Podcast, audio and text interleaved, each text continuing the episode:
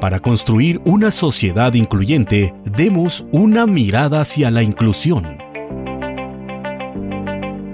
Radio Imer, la voz de Balún Canán, una emisora perteneciente al Instituto Mexicano de la Radio, presenta Una mirada hacia la inclusión, un programa para sensibilizar a la sociedad sobre la no discriminación hacia personas con discapacidad. Conduce Lucy Martínez. Acompáñanos.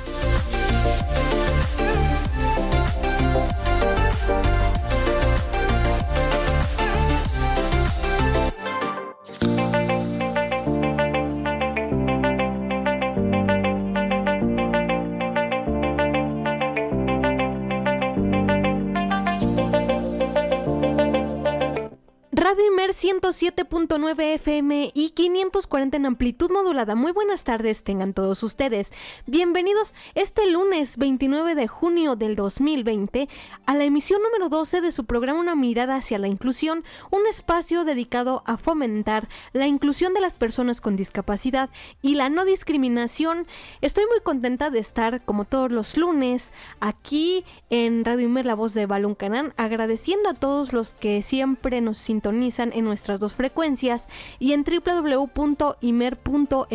diagonal radio Imer. Además, un saludo y un abrazo muy afectuoso a todos los que nos están escuchando en estos precisos instantes en Facebook Live. Más adelante para todos ustedes les daremos bien los datos de cómo nos van a poder escuchar a través de esa vía y por supuesto pueden ponerse en contacto con nosotros al 63 241 24 que es el número directo a cabina. El día de hoy traemos un tema súper especial como es el arte y la discapacidad. Va a estar muy entretenido, así que eh, los invito a que nos acompañen. Soy la licenciada Lucía Martínez y emulando a un invitado que tuvimos hace tiempo, dejémonos sorprender. ¿Y qué les parece si vamos a escuchar nuestra sección que ya habíamos dejado olvidada, escondida?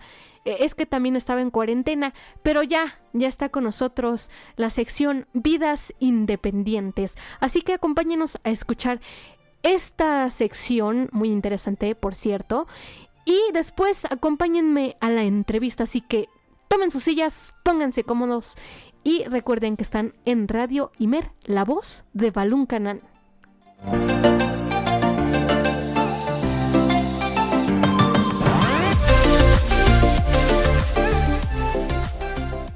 El miedo es la más grande discapacidad de todas. Vidas independientes.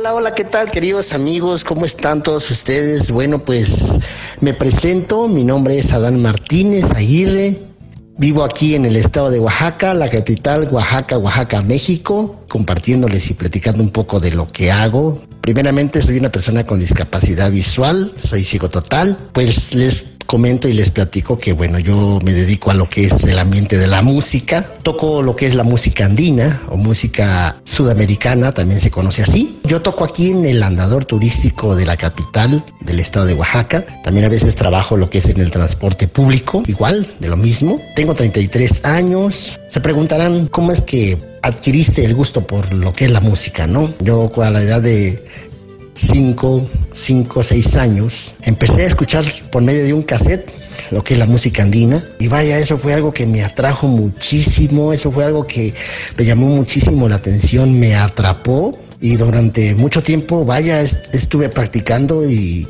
y lo logré yo quiero comentarles a todos ustedes que, bueno, pues en mi caso yo no sé de notas musicales, yo los temas que interpreto de la música andina son al puro oído, soy lírico, me encanta lo que hago, gracias a Dios he recorrido varias partes de la República haciendo mi trabajo, he estado en Guadalajara, Puebla, Toluca, la Ciudad de México, he trabajado en grupos musicales de personas también con discapacidad visual en la Ciudad de México, ahí en la calle de Motolinea, en el Metro Allende, en el centro histórico de la Ciudad de México. También he estado en Comitán, Chiapas, un pueblo muy bonito, muy chiquito, pero muy bonito, muy lindo, muy hermoso. Cada lugar que he podido trabajar me ha llenado de satisfacción, de buenas experiencias, de muchísimas cosas bonitas, hermosas. Me gusta lo que hago, me gusta lo que interpreto, me siento contento en esta oportunidad, poder compartir lo que yo hago, poder compartir mis pasatiempos. Y bueno, a pesar de que soy una persona con discapacidad visual, eso no me limita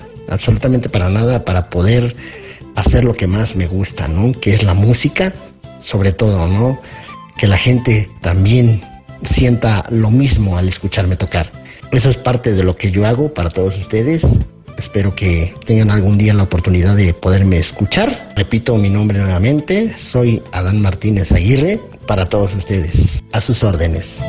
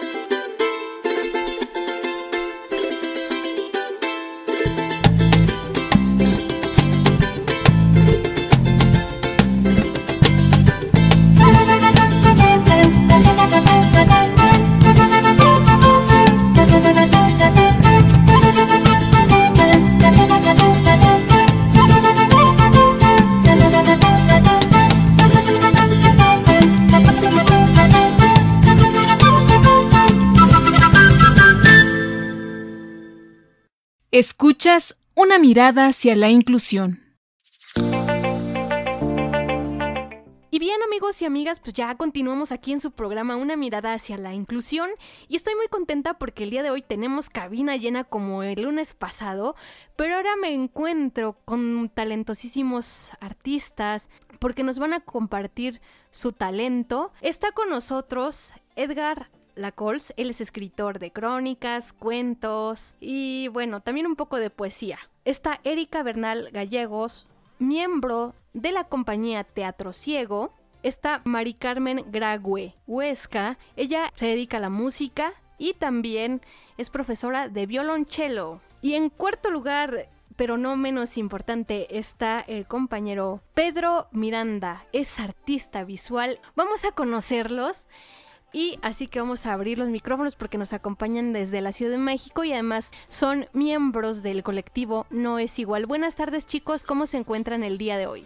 Hola, muy bien, gracias. Hola, gracias, bien. Gracias por la invitación. No, no, no. La verdad que es un honor estar con ustedes. Esta es una pregunta en general para quien la quiera responder. ¿Cómo formaron este colectivo? No es igual. Inicio, soy Pedro Miranda. Te agradezco mucho el espacio. A nombre de nosotros tres, que ahora representamos a 14 personas con discapacidad que están dispersas en el país y que se dedican a las artes plásticas. eh, estamos ubicados en distintas partes del país. Otros miembros del colectivo están en Veracruz y en Jalisco. Entonces, a, a partir de marzo, eh, varios de nosotros empezamos con la inquietud de saber qué iba a pasar. Eh, inicialmente, mm, eh, bueno, yo tuve la, la, oportunidad en estos últimos meses de, de diciembre de poder eh, viajar y darme cuenta pues que las cosas estaban cambiando de forma muy, muy dramática en uh -huh. cuanto a gente enferma y al final pues empecé a hablar con varios, empezamos a conformar hasta que terminamos unidos en este colectivo que se llama No es igual uh -huh. y que junta a 14 personas, como ya dije, de distintas partes del país, que además ejercemos distintas disciplinas artísticas como cuestiones musicales, cuestiones escénicas, eh, cuestiones de literatura y cuestiones de gráfica.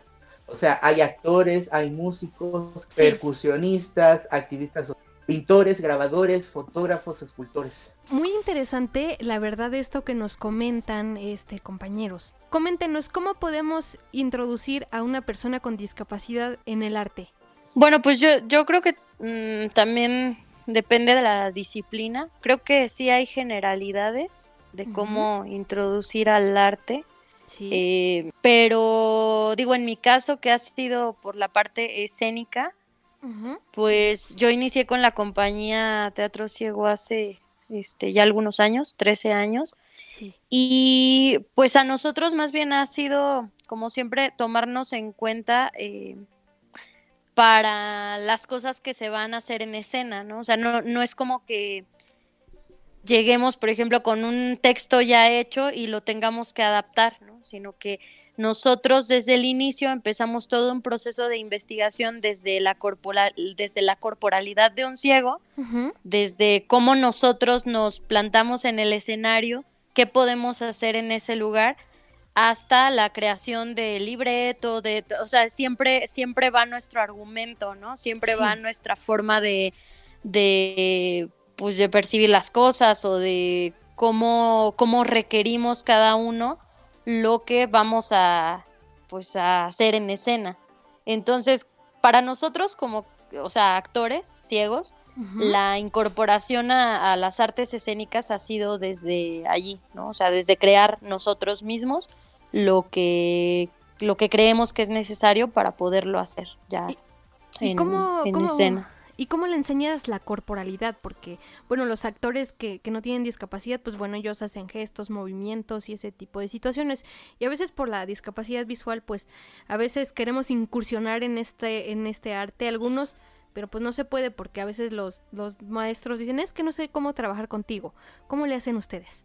Pues para nosotros eso ha sido todo un tema. O sea, eh, inicialmente eran maestros que invitaban a trabajar con nosotros, o sea, amigos del director o gente que, que estaba, no sé, en ese momento dando distintas clases, ¿no? Desde voz, el manejo de la voz, hasta movimiento escénico, danza. Este, últimamente nos dieron uno de, ay, ¿cómo se llama eso? Pues como de pantomima. Ah, mira. Y entonces, ajá, pero eso creo que ha sido, en, ha ido en incremento. O sea, también eh, últimamente una, una profesora nos dio combate escénico, pero siempre ha sido de acuerdo a lo que requiere el montaje que vamos a presentar. Entonces, por eso digo que ha ido en, incremento, ¿no? Siempre un, un, montaje como que implica un nuevo reto y entonces vienen profesores a darnos clases, a lo que sea, que sea necesario y eh, pues lo que hacemos nosotros es siempre sentarnos con los profesores a, platicar, ¿no? O sea, primero como a conocernos, a saber, pues, qué, qué nos quieres enseñar tú y qué de eso nosotros podemos tomar y de qué maneras. O sea, nunca se le ha dicho al profesor así como de, ay, no, pues tú les tienes que enseñar de esta manera porque este es el hilo negro. O sea, no, realmente no, no, se sabe exactamente cómo, sino que más bien pues se va a la, a la intuición del profesor. Y ahora nosotros lo que estamos haciendo es, mm, ya después de 13 años, pues abrir, abrimos un curso que era eh, un taller de, pues de, de, formación actoral para ciegos, pero desde nosotros, o sea, nosotros mismos, actores ciegos, damos la clase a personas que se quieren formar y que también son ciegas. Y eso ha sido pues otra cosa, ¿no? Porque es la corporalidad de un ciego enseñándoselo a otro ciego. Sí. Pero, pero nuestra corporalidad o nuestra forma de estar en escena la aprendimos pues de, personas que ven, ¿no? Ah. Entonces, pues, ah, o sea, es todo un rollo, ¿no? Y e incluso yo últimamente platicando con el director le decía, pues, habría que hacer hasta todo un estudio de cómo es la corporalidad de las personas que ven ¿no?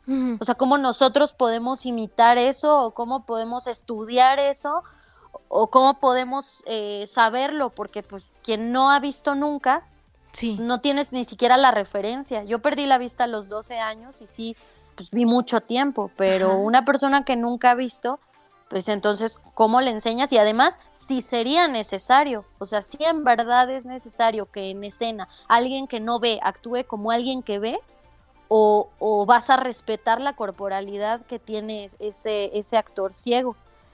Entonces, pues no sé, o sea, son dos cosas y, yo lo que decía es, pues tendríamos que tener todas las herramientas, ¿no? Si un día me dicen, ¿sabes qué tienes que hacer este personaje? Y este personaje ve, ah, pues entonces yo tendré que saber cómo se mueve, ¿no? Ese, e, esa, pues sí, ese, ese personaje pero, pero si no, o sea, si soy yo en escena, Erika Bernal tal cual, pues entonces sí, sí se respetaría mi corporalidad, ¿no? Ah, El cómo me muevo, cómo soy o lo que sea.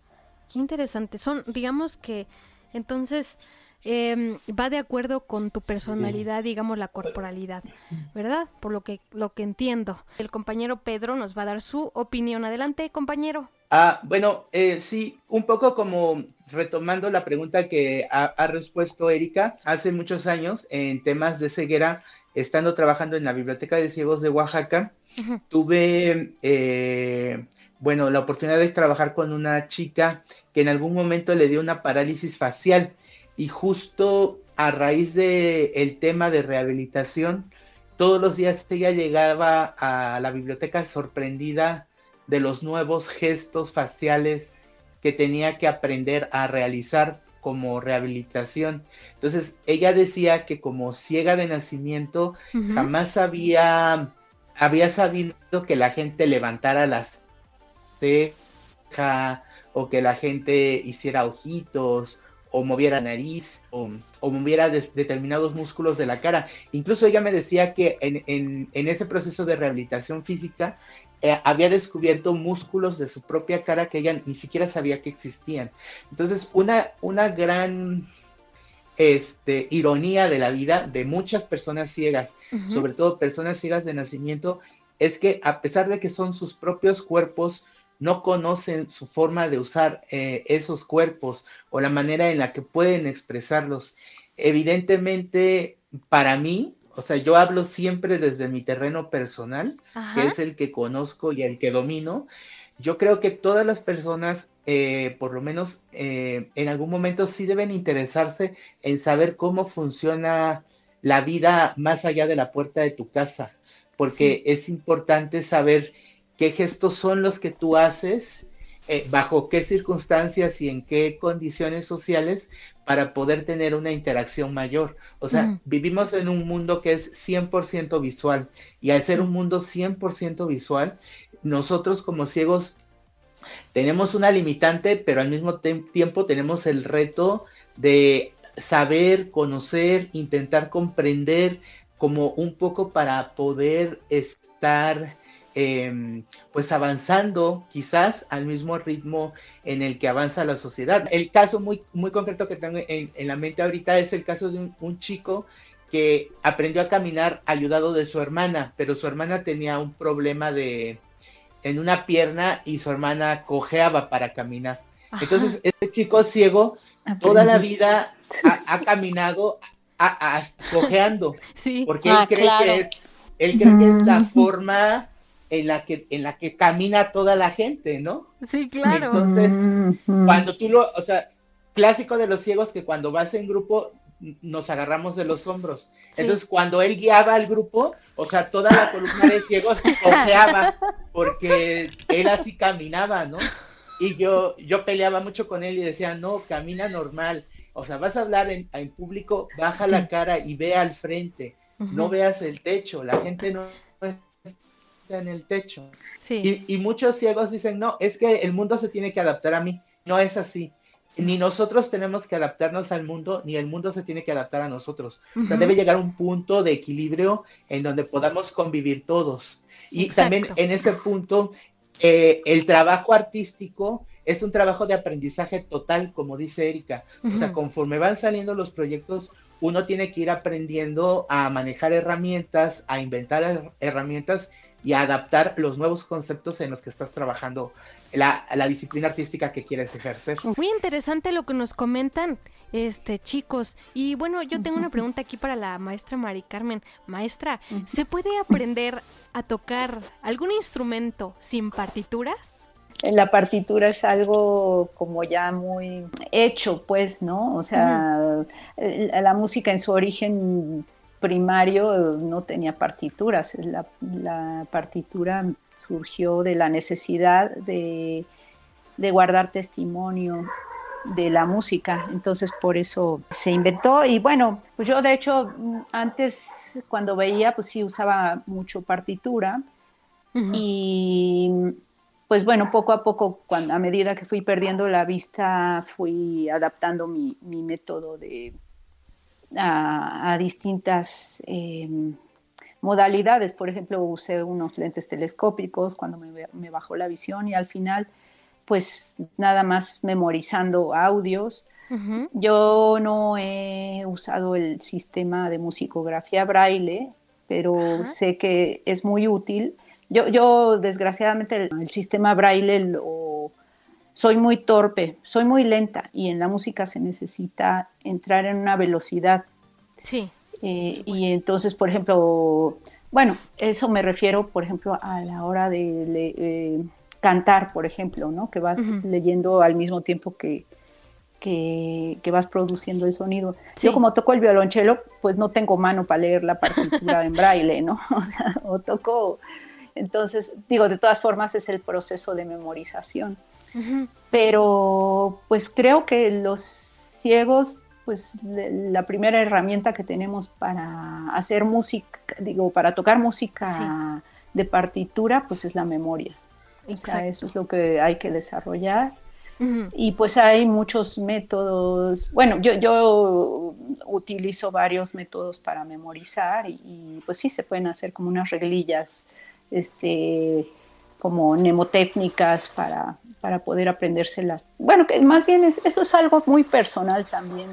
Que eso, eh, ahorita que hablaba Erika y Pedro, me puse a pensar que finalmente cada persona es única, cada uno vive su discapacidad de forma distinta, la adquiere de forma distinta, hay unos que son de nacimiento, otros que son adquiridos este, hay unos que son muy hábiles para ciertas cosas, hay unos que han tenido una educación eh, muy uh, estimulada, hay otros que han sido abandonados. Entonces, finalmente cada persona tiene condiciones distintas de aprendizaje también. O sea, no, le, no puedes usar la misma receta para todos. Y siento que mucho del aprendizaje en el arte y en cualquier eh, cosa que se aprenda en la vida es también como que haya ese diálogo del que quiere aprender con el que está enseñando. O sea, cada quien, el, alumno tiene que preguntar, bueno, por supuesto, a lo mejor hay cosas que uno no sabe que tiene que aprender, ¿no? Más bien el maestro decir, bueno, mira, tienes que aprender esto, ¿cómo te puedo explicar a ti cómo te funciona, ¿no? O el maestro ser muy intuitivo también para darse cuenta por dónde le entra el conocimiento a cada alumno. Hay alumnos que son muy imaginativos, hay unos que son físicos, hay unos, bueno, yo que he trabajado con muchos alumnos, No, no puedo usar la misma receta para todos, incluso para, yo en general trabajo con gente que ve, pero creo que también trabajando con personas con discapacidad, uno como maestro tiene que descubrir qué es lo que necesita cada persona, pero se descubre también en el diálogo. Sí, sobre todo como usted comenta, ¿no? Primero, pues digamos, diagnosticar por dónde aprende y de aquí agarrarnos y no cerrarnos al que no puede porque tiene una discapacidad, no puede, porque yo nunca he trabajado con personas así, porque a veces lo manifiestan. Pero ¿qué les parece si nos vamos al primer corte comercial de su programa Una mirada hacia la inclusión y regresamos con más plática con este gran colectivo?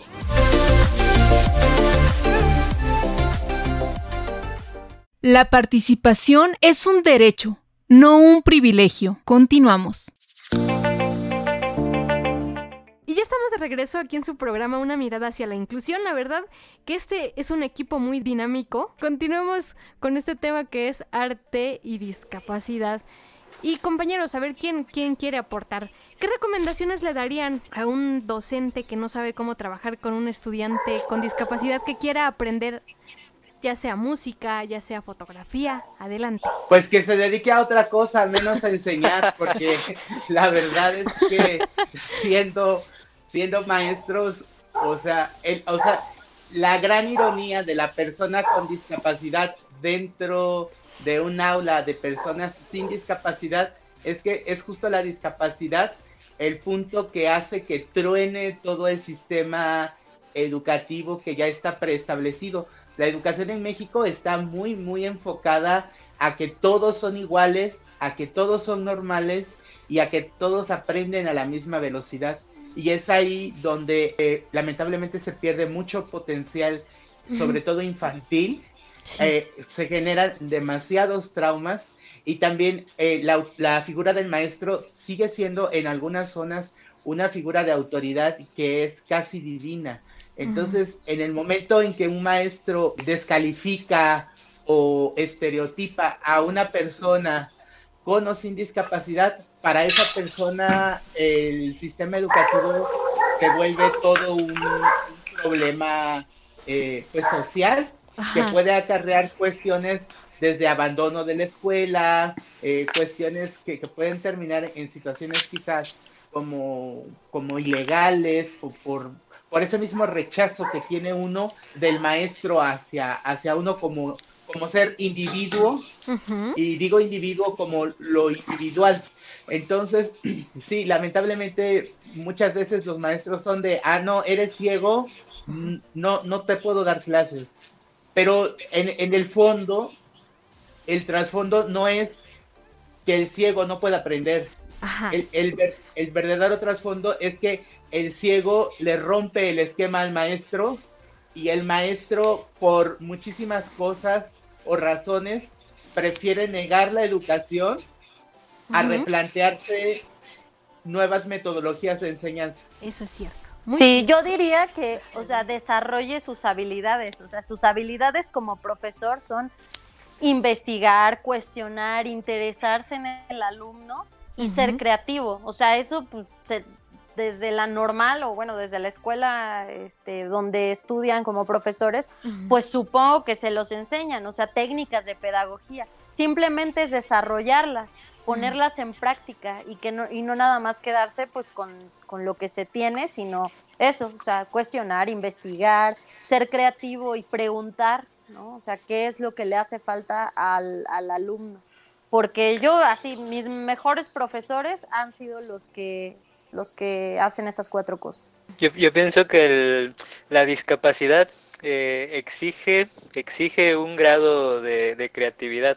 Eh, ser una persona con discapacidad ya te... Eh, te mueve a ingeniártelas de otra forma y yo creo que eso eh, se va en modo avalancha, en modo, en formato dominó, es decir, a tu alrededor empiezas a, trastornar pues, lo que ya está establecido. Sí, sí, con, la, con la intención de con la intención de solucionar de otras maneras pues nuevas necesidades. Los discapacitados somos trastornadores. sí. claro. Ándele. No, pues miren que, me, que me gusta mucho su... Ajá, adelante.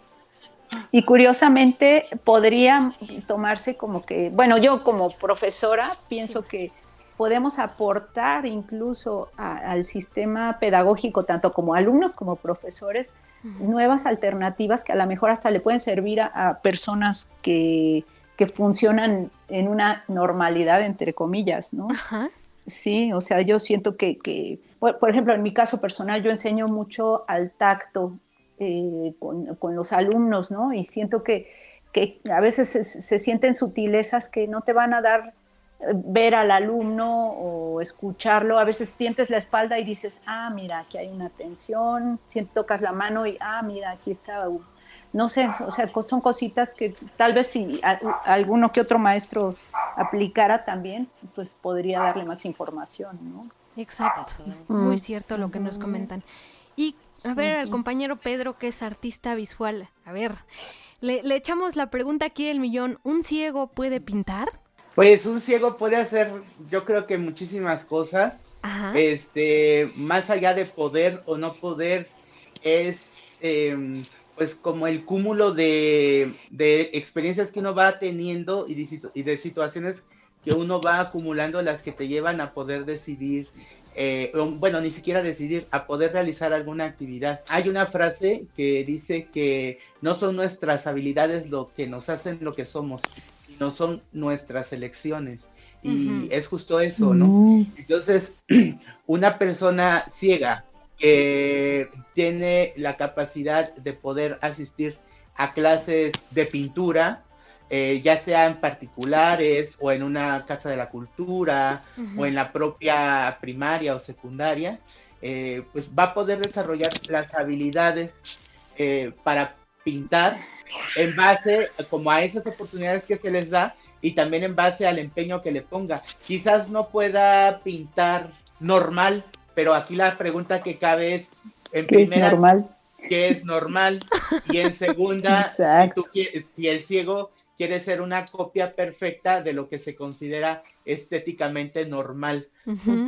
Entonces, justo también ahí está el punto de interés y el punto clave de los artistas con discapacidad. O sea, nosotros hacemos arte de todo tipo, eh, pero la hacemos desde nuestra condición y, y, tampoco es un hilo negro. O sea, todos los artistas del mundo hacen su arte desde su concepción eh, individual del universo. Entonces, aquí el punto eh, es que nosotros como artistas con discapacidad estamos luchando porque nuestro trabajo con nuestras técnicas y nuestros conceptos de estética o de belleza sean ah, eh, reconocidos como una obra de arte con mérito propio y con un peso contundente que sea. Yo conozco artistas Conozco pintores que tú ves su obra y sí, dices, este, esto lo pintó un ciego, ¿no? Porque no tiene ni pies ni cabeza lo que está haciendo. O, simplemente es un cuadro con una raya y dices, bueno, esto sí lo puedo hacer yo y lo, y lo vendo más barato. Bueno, pero yo creo que ahí es lo personal también, ¿no? O sea, si realmente uno tiene una idea y, y, eso es lo que quiere plasmar, pues eh, también es, es válido. Digo, las, ahora sí que, pues sí, establecer nuevos parámetros, como tú mismo lo dijiste, Pedro, de, de estética también, ¿no? O sea, y, y, fundamentado sobre todo, ¿no? O sea, no, no nada más porque, bueno, me salió chueco ya y lo dejo porque, pues porque así me salió, sino, digo, si hay una convicción y, hay, eh, o sea, no nada más porque no pude mejor, sino porque yo quiero hacerlo así, pues creo que en ese sentido es válido, ¿no? Claro. Yo, yo tengo aquí en mis manos unos cuadros de Shino Watabe, que es una, una chica que está también en el colectivo No es igual con nosotros. Es una pintora japonesa ciega. Y justo el cuadro que tengo en mis manos son unos plátanos. O sea, es, es como una serie de cuadros de frutas. Y está uno de unas mandarinas, está uno de unos plátanos y tienen, tienen olor. O sea, lo acercas así y huele, este huele a plátano, es, el otro huele a mandarina, hay otro que son como unas uvas. Entonces, pues es justo como lo que decía hace rato Mari Carmen, ¿no? Que la, la, un poco esta parte creativa o de cómo tú quieres ejercer el, el arte que, que, realizas o que vas a, a, vender, a comunicar o a compartir, pues ¿qué, ¿qué, aportación extra le das a eso, ¿no? Entonces, por ejemplo, todos estos cuadros tienen texturas y tienen olor. Justamente eso te iba a preguntar, ¿cómo sabes qué es lo que está plasmando, no? Entonces ella ocupa las texturas, digamos, este, como forma de representar su pintura. entonces eso es muy padre, muy bonito.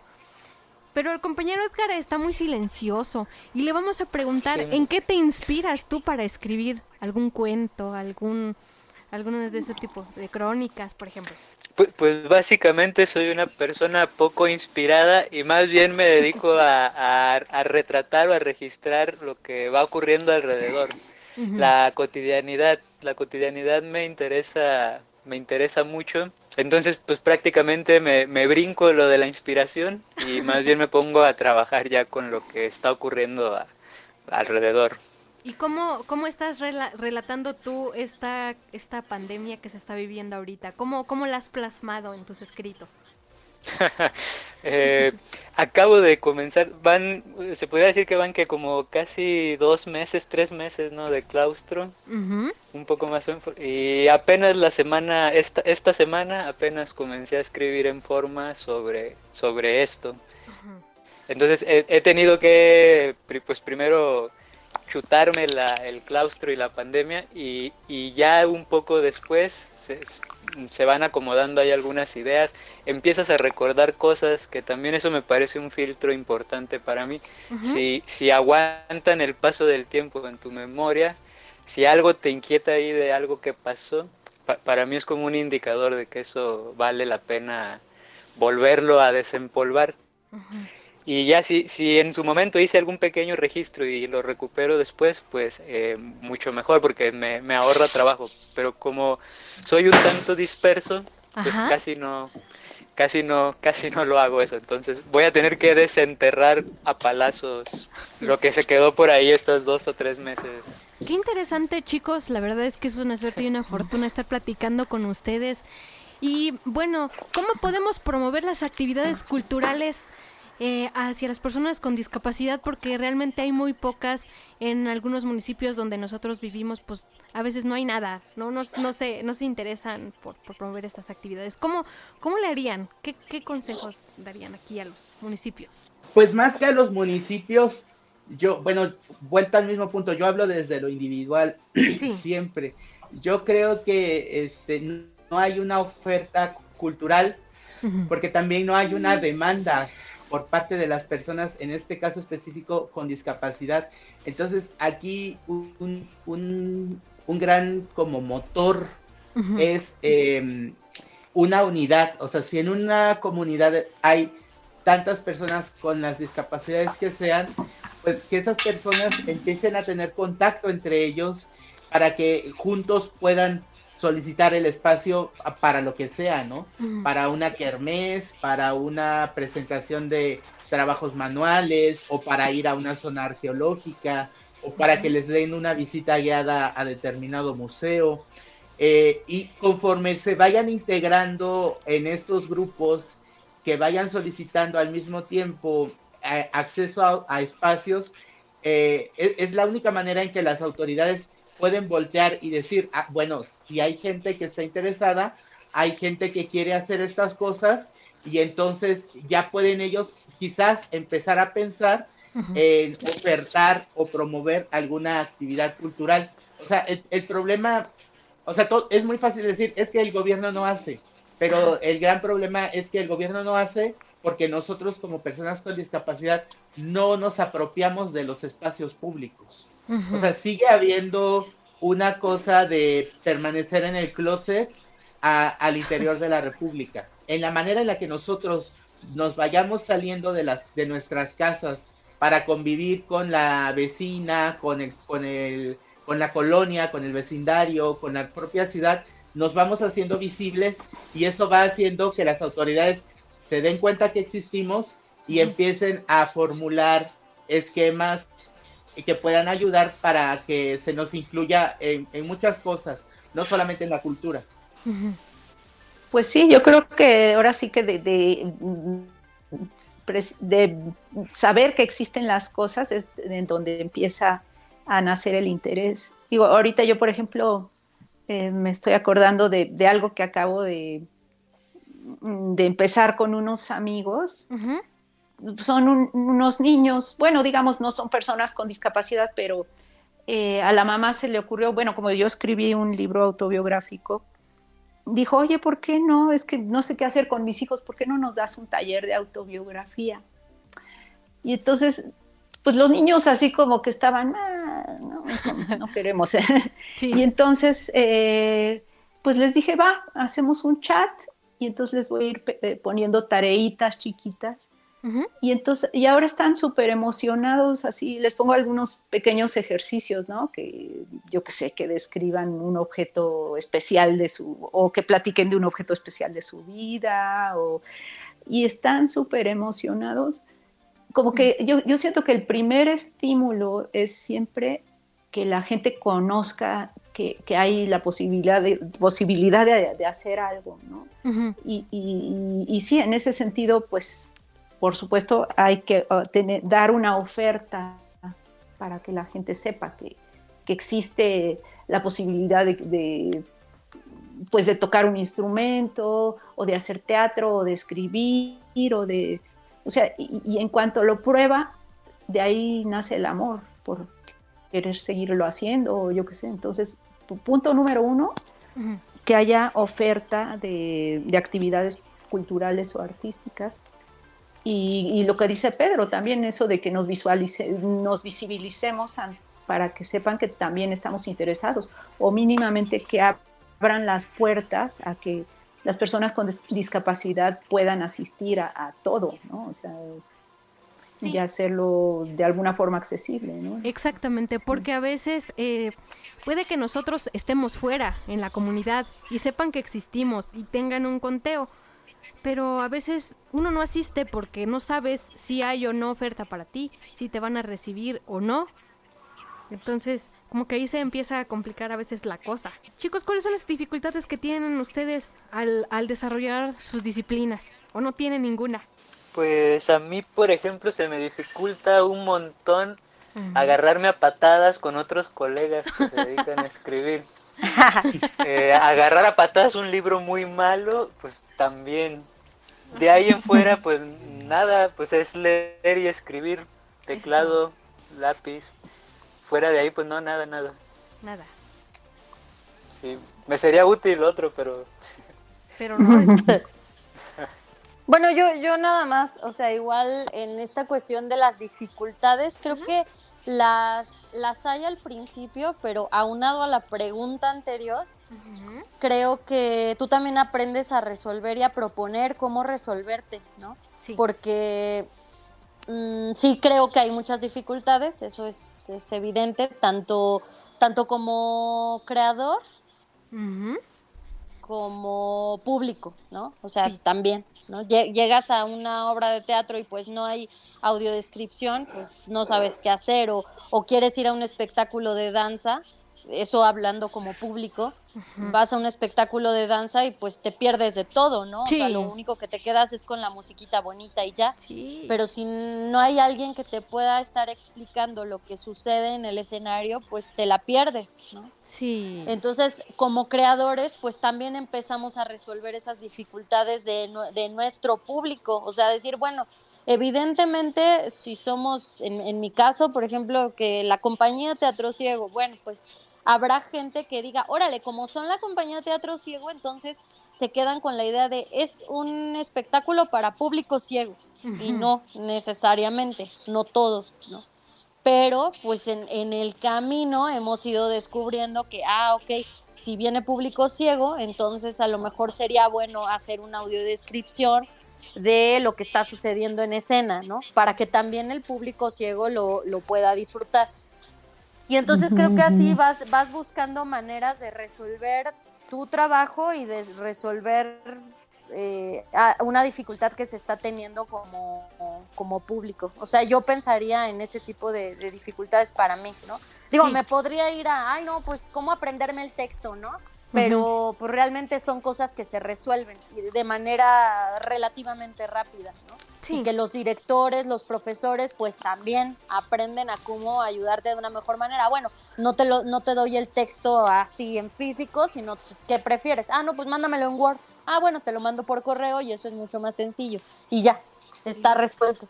Pero creo que hay cosas que son mucho más complejas con las que sí hay que crear y trabajar para poderlo resolver. Un, un poco, Lucía, también como, como ahondando más en lo que dice Erika. Sí Ah, bueno, yo llevo 20, casi 25 años de ser ciego y desde finales de los 90 que yo empecé mi rehabilitación en Oaxaca, el tema, el estandarte de la independencia es un estandarte que la discapacidad enarbola eh, de una forma muy alocada, de la misma forma en la que ahora se enarbola el estandarte de la inclusión y la accesibilidad. Y esos son conceptos que históricamente ya quedaron demostrados que no son los, los medios correctos o los medios mejores para lograr realmente una inserción de las personas con discapacidad a los entornos sociales. Entonces, ahorita lo recuerdo porque Erika eh, ponía el ejemplo de que cuando uno va a un festival o a una presentación de danza, pues te quedas con la musiquita ya. Y si es cierto, si uno como ciego va a un evento dancístico, pues lo único que ves, lo, único que percibes es la música. Pero.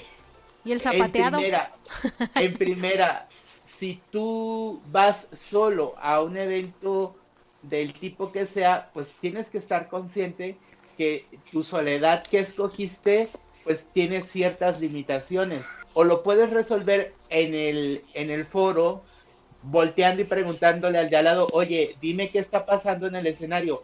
O sea, lo que yo siempre digo es que uno tiene que aprender a hablar y uno tiene que aprender a expresar lo que necesita.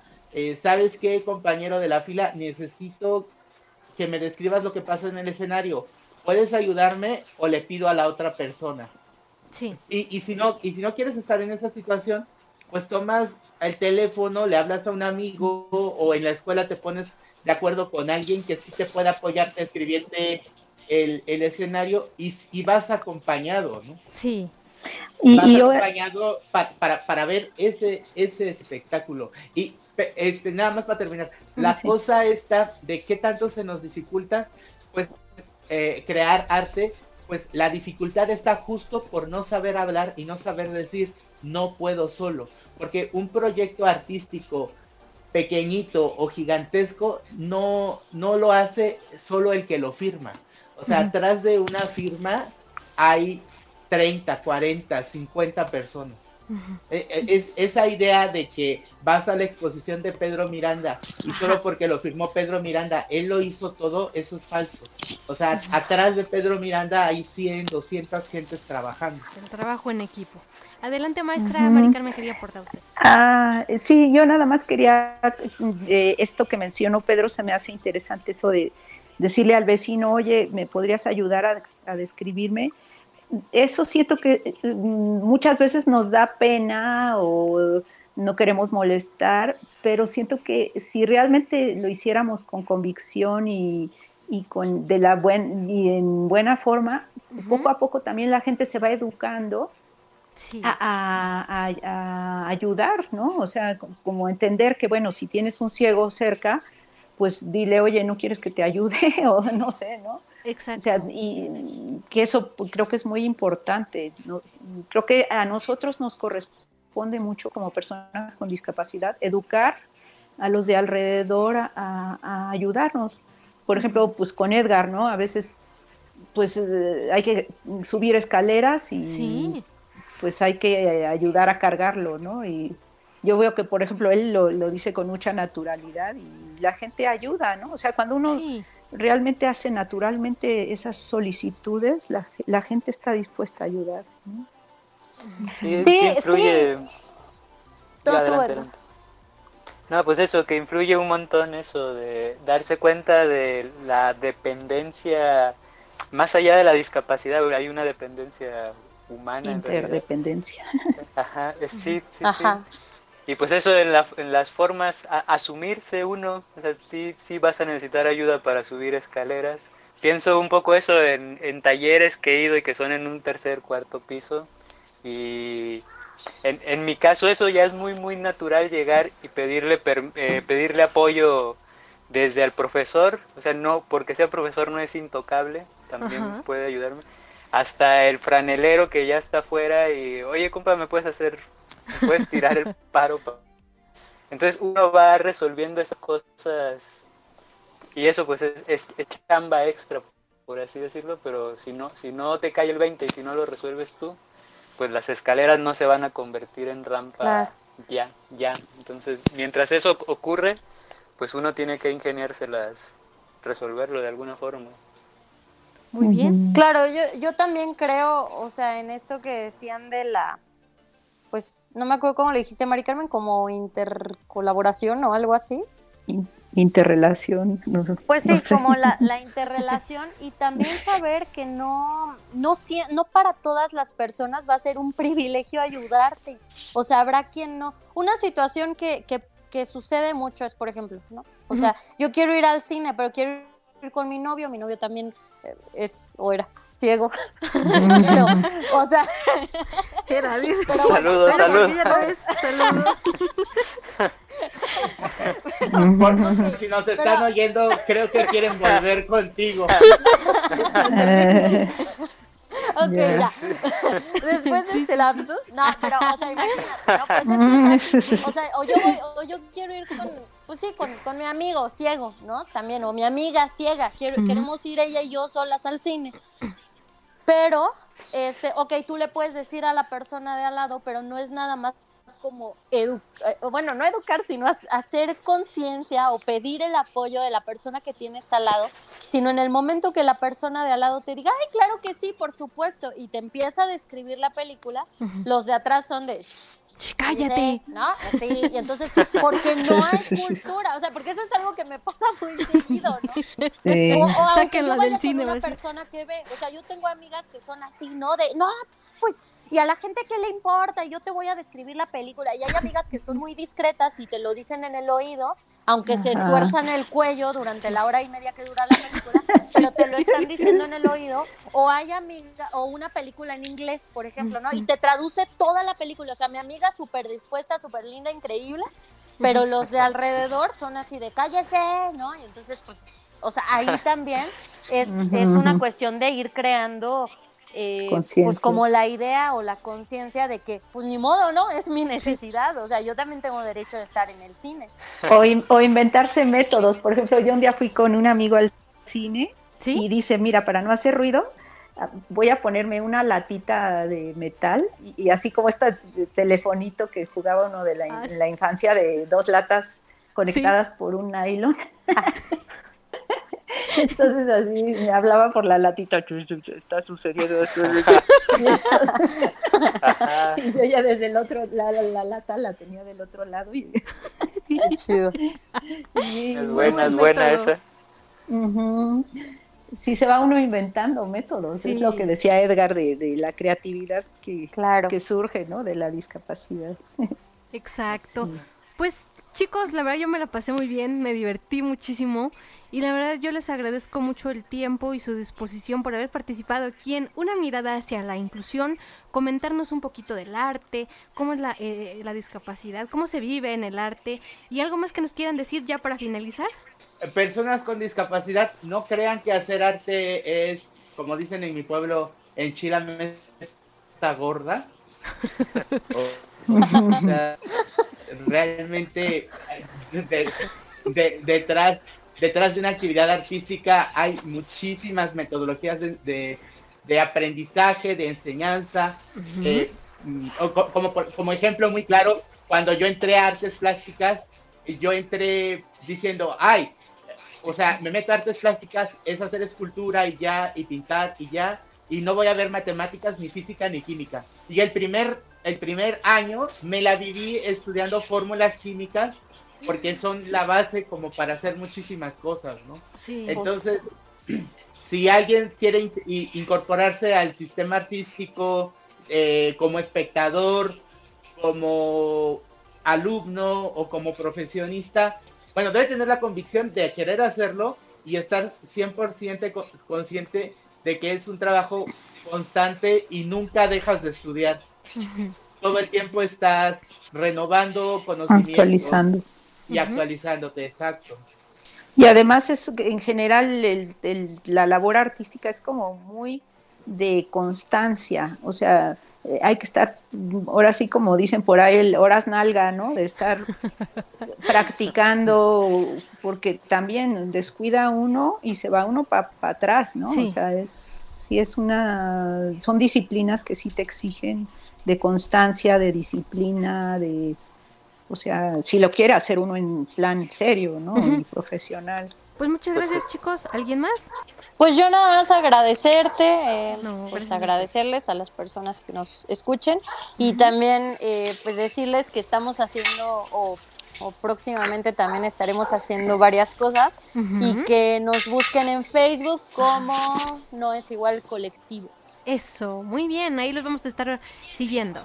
Compañero Edgar. Perfecto. Adelante. Adiós. Pues nada, muchas gracias. Pues muy bien, esto fue una mirada hacia la inclusión. Soy la licenciada Lucía Martínez. Nos escuchamos el próximo lunes de 3 a 4 de la tarde y por supuesto eh, continúan con Yo Opino y luego Estudio 7. Saludos a mi compañero de cabina, Enrique Guzmán, la voz privilegiada del Imer. Que tengan una excelente tarde. Bye bye.